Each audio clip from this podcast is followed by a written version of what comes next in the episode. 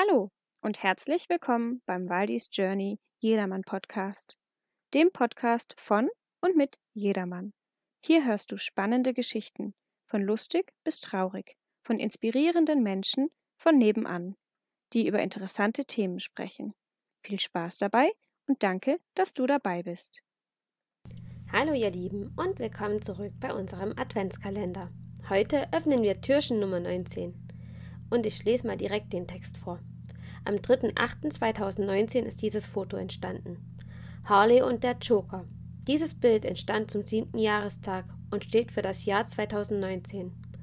Und auch wenn mein Herz nach dir rief, so war ich nach all den Jahren sehr verletzt durch dein Verhalten.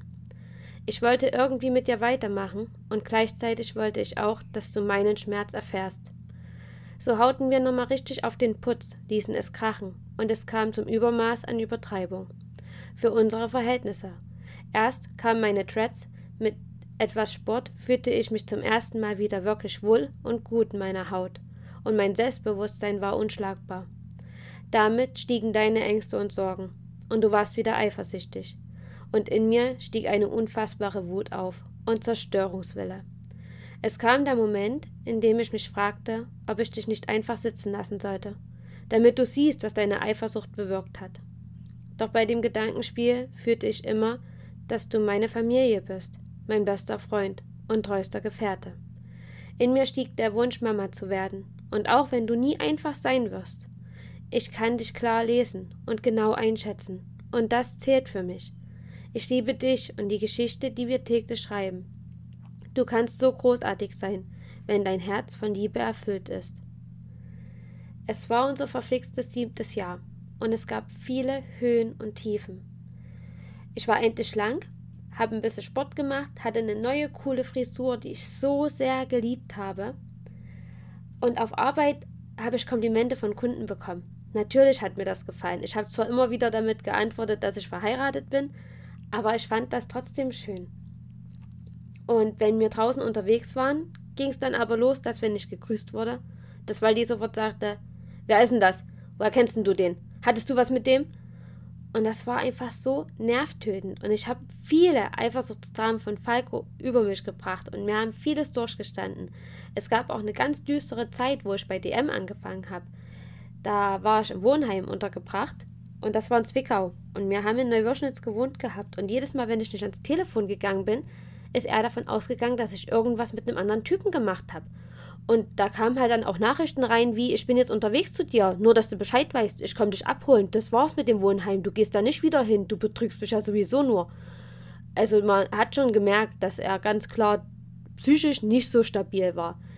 Und ich habe ihm aber immer wieder verziehen. Das muss ich dazu sagen. Aber nach sieben Jahren war das Maß voll.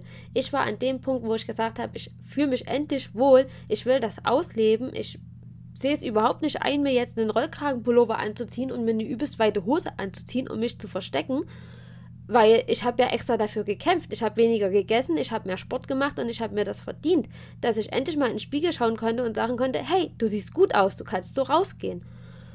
Und weil die hat es halt überhaupt nicht gefallen. Der fand das total ätzend. Und deshalb sind wir halt an einen Tiefpunkt geraten für die Beziehung. Und irgendwann kam es halt bei mir wieder hoch, dass ich mehr aus dieser Beziehung machen wollte, dass ich endlich wieder eine Entwicklung sehen wollte, aber die hat halt nicht stattgefunden. Es war alles zu viel. Es war zu viel Havanna, zu viel Weed und alles war besser mit Amaretto, also auch unser Cappuccino. Und ich fand das einfach nicht mehr schön. Das war nicht mehr das Maß an Leben, was ich leben wollte. Mir hat die Qualität gefehlt. Dazu kam, dass wir in Freiberg gewohnt haben. Und irgendwie war Freiberg kacke. Es war halt nichts wirklich grün. Wenn wir ins Grüne wollten, mussten wir halt immer erst ein Stück laufen oder halt irgendwo hinfahren. Und mich hat das so runtergezogen. Und gegen Ende des Jahres sind wir nach Flöa gezogen. Und hier in Flöa müsst ihr euch das so vorstellen, wir haben ein Mehrfamilienhaus, wo wir unsere Wohnung drin haben, umgeben von vielen anderen Häusern. Also es gibt viele Nachbarn, es gibt viele Menschen vor Ort. Wenn wir fünf Meter laufen, vielleicht zehn Meter, kommen wir auf eine große Wiese. Und da ist die Chopau. Also du hast Wiese und Fluss. Und das kannst du vom Fenster aus sehen. Und wenn du in die andere Richtung läufst, kannst du in den Wald laufen. Also viel Grün, viel Natur. also wo wir hier umgezogen sind, habe ich schon gemerkt, jetzt kann es wieder aufwärts gehen. Das Ding war aber halt, dass ich auch gelernt habe, wenn du eine Beziehung führst, auch wenn du denkst, dass es dabei um Macht geht, das kannst du vergessen. Das funktioniert nicht. Du hast keine Macht über den anderen. Du kannst ihm sagen, das und das gefällt mir nicht und das und das musst du ändern, sonst gehe ich. Aber wenn der Mensch sich ändern will, dann kann er sich nur ändern, weil er es möchte und nicht einem anderen Menschen zuliebe. Also Waldi ist zumindest so und ich bin genauso. Wenn Waldi zu mir sagen würde, lass das und das sein, das passt mir nicht, wenn ich diese Veränderung nicht möchte, dann kann ich ihm diesen Wunsch nicht erfüllen. Vielleicht auf eine begrenzte Zeit, aber irgendwann holt mich mein eigenes Ich wieder ein. Und bei Waldi ist es genauso. Wenn die Veränderung nicht von ihm ausgeht, dann wird sich diesbezüglich nichts ändern. Er kann sich eine Weile lang Mühe geben, aber das heißt noch lange nicht, dass er alte Verhaltensmuster komplett abgeschaltet hat.